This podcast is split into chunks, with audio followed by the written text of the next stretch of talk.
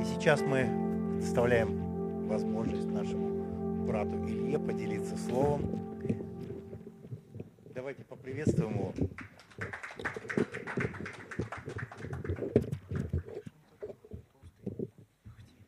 Я должен поставить ровно на вот этой, напротив вот этой штуки, кафедру.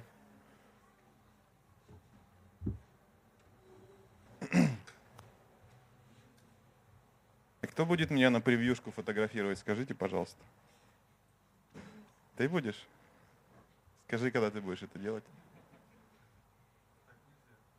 Нельзя? Ну, да.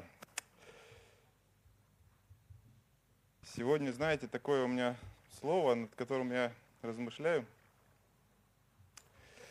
довольно давно уже. И все время как бы оно преобразуется, и я то с одной стороны на это посмотрю, то с другой. И речь о том, что, ну, знаете, есть самые разные дары в церкви. И они настолько сильно разные, что люди друг друга порой не понимают. Я вижу, что из этого ну, получается очень часто между людьми такие, знаете, как странные отношения. И все это, много из этого – оно по причине того, что люди очень по-разному смотрят на, на вещи, на, на мир. На Бога они смотрят по-разному. Смотри, я могу вот так сделать. Все, превьюшка готова. А тут ты будешь тут два часа сейчас. Да, да, все, готово. Вот. Ну и по традиции, для того, чтобы хотя бы что-то здесь хорошее прозвучало сегодня, я прочитаю много Писания. И уже, значит, все будет не зря. Первое послание Коринфянам, 12 глава, с 4 стиха. Представим, что мы успели повесить телевизор.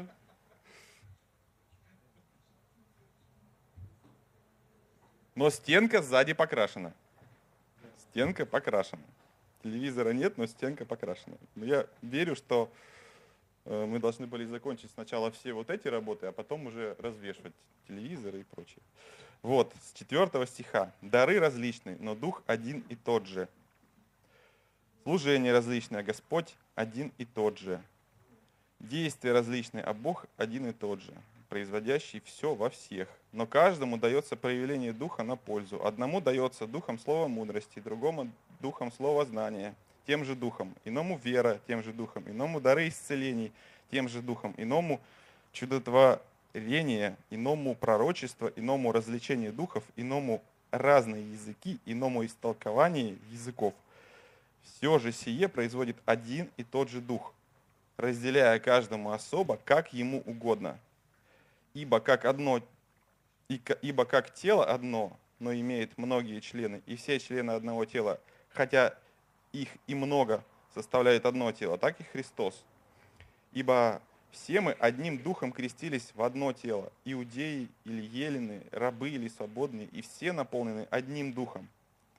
Тело же не из одного члена, но из многих. И если нога скажет, я не принадлежу к телу, потому что я не рука, то неужели она потому не принадлежит к телу? Если ухо скажет, я не принадлежу к телу, и потому что я не глаз, то неужели оно потому не принадлежит к телу? И если все тело глаз, то где слух? И если все слух, то где обоняние? Но Бог расположил члены каждой в составе тела, как ему было угодно. Если бы все были один член, то где было бы тело? Но и теперь членов много, а тело одно. Не может глаз сказать руке, ты мне не надобно. Или также и голова ногам, вы мне не нужны. Напротив, члены тела, которые кажутся слабейшими, гораздо нужнее. И которые нам кажутся менее благородными в теле, а тех, прилагаем, а тех более прилагаем попечение.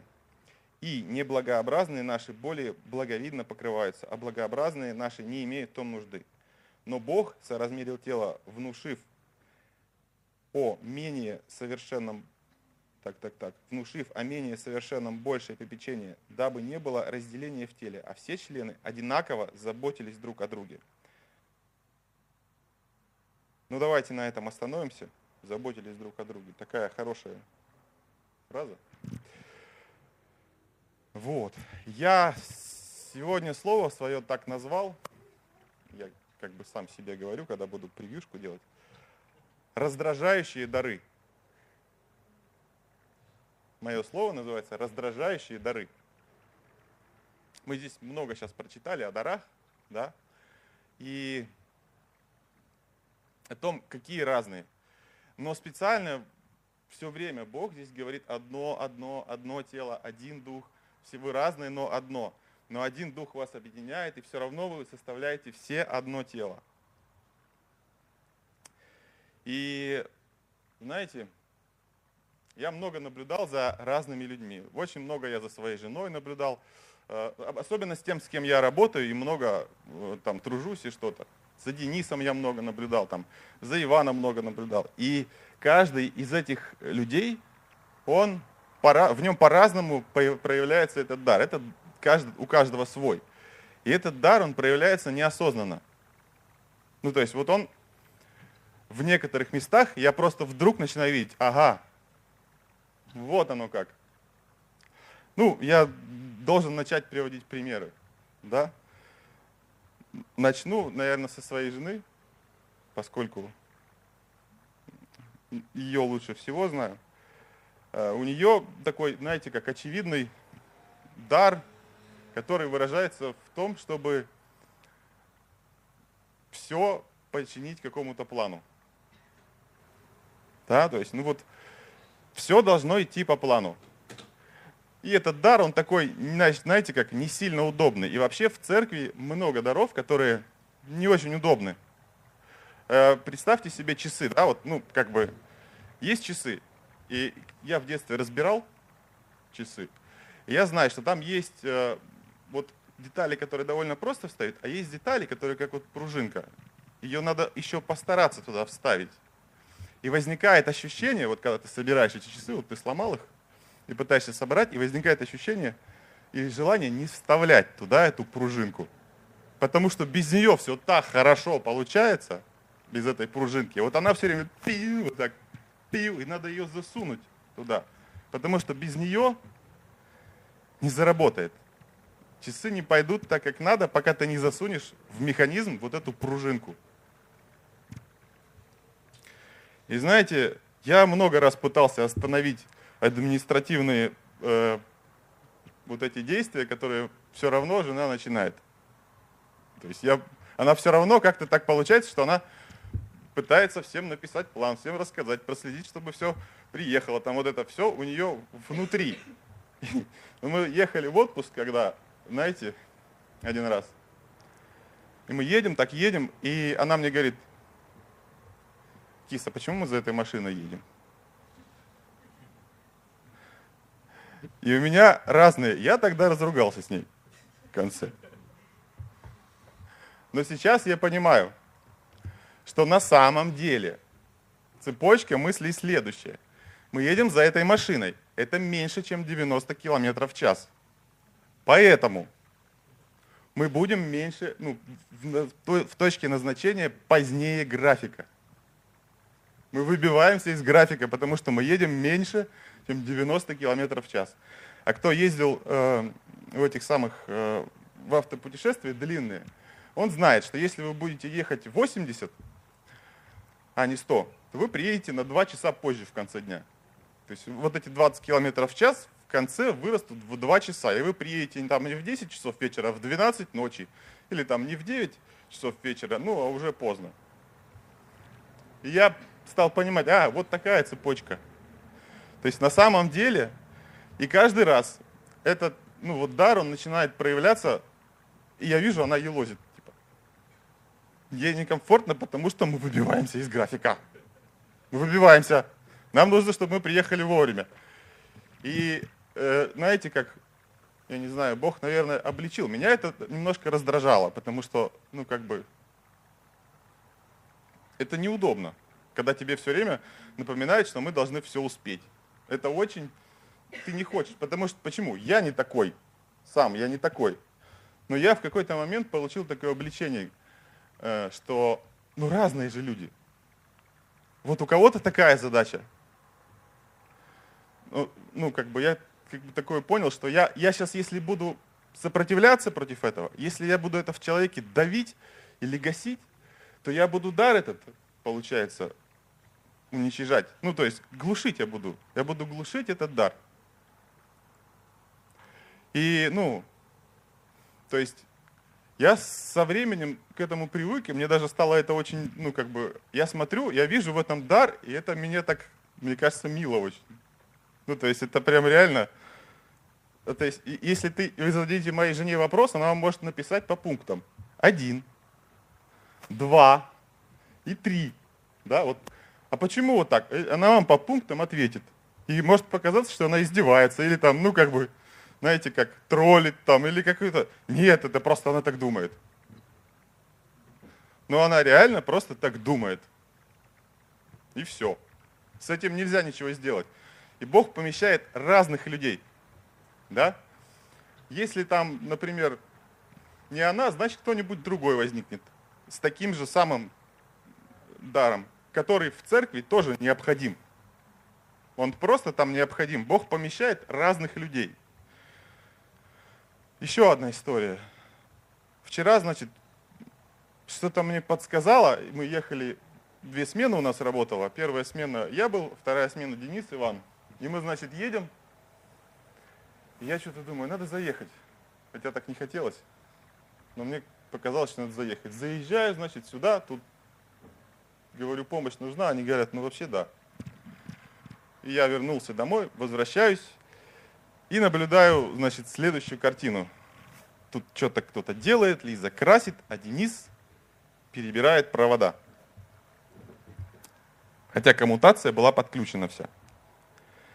И у меня, значит, вопрос в голове. Денис, зачем ты перебираешь провода? Я его не задаю, но он есть.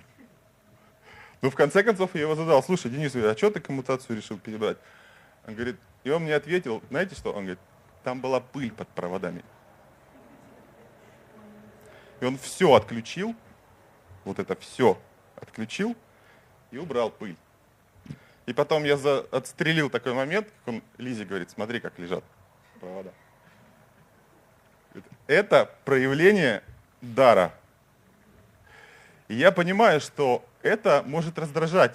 Ну, то есть, отсюда можно было уйти на пару часов позже, если не, убирать пыль из-под проводов. Да, раньше, если не убирать пыль из-под проводов. Но я понимаю, что это, ну, это нельзя тормозить в человеке. Ты не можешь это, это одно из я не говорю, что у него как бы такой дар, знаете, провода, и у него дар наводить во всем порядок. Он должен ну, порядочить все, чтобы было четко, да? И это нельзя глушить никак. Ты понимаешь, что да, это неудобно, да, это вот сейчас вот так вот, да, из-за этого мы поедем все позже, но это нельзя останавливать. Потому что это ты гасишь таким образом проявление этого дара. А это нельзя делать. И, ну, знаете, дар, вот этот дар для человека, его очень важно осознать. И человеку, и окружающим. Человеку, который обладает этим даром, важно тоже его понять. Важно понимать, это он проявляется. Вот это вот сейчас внутри меня происходит, чаще всего бывает это, знаете, по раздражению можно выявить. Да, вот вот я вижу, что Денис смотрит на провода, плохо лежащие, и у него начинается, он как моя жена, как, когда вот планы не сходятся, начинает елозить. Денис начинает елозить, он ходит, ворчит, что-то ему не нравится здесь. Ну, надо это исправить. И этот дар, он раздражает и Дениса, его проявление, раздражает. И может и окружающих раздражать. Из-за этого, как я думаю, в церкви много конфликтов бывает. Потому что у человека начинает проявляться дар, но этот дар неудобен остальным. Либо они его не расценивают как дар, а просто расценивают, как будто вот он, знаете, там, вот он там параноид, издевается там или что-нибудь вот фигней страдает, простите, тут нельзя так. Ну, то есть вот почему он это делает, знаете? Ну, или я другой пример приведу. Сидим мы тут значит, что-то крутим со Славой, влетает Иван. Пацаны, у меня идея. Денис, я тут не сломал, надеюсь. Пацаны, у меня идея. И он, я вам по секрету скажу, уже не раз так делал. И внутри какая мысль? Вань, нормально же все было. Какая идея? Мы что-то нормально все крутили. Но появилась идея. И что, вы знаете что, это проявление тоже одного из даров каких-то внутри человека. Вот человека что-то волнует, и дар проявляется. И я думаю, классная идея, кстати. Ну вот решили по-другому закрепить деревяшки вот эти вчера. Да, так немножко покумекали и решили не сделать не так, как мы делали, и это нам сильно упростило жизнь.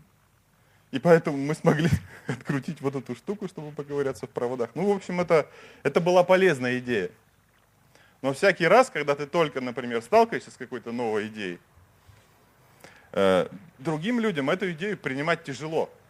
Потому что идею же надо визуализировать, не надо поверить, не надо понять, как, что он имел в виду. То есть вот, нам-то проще, чтобы было как есть.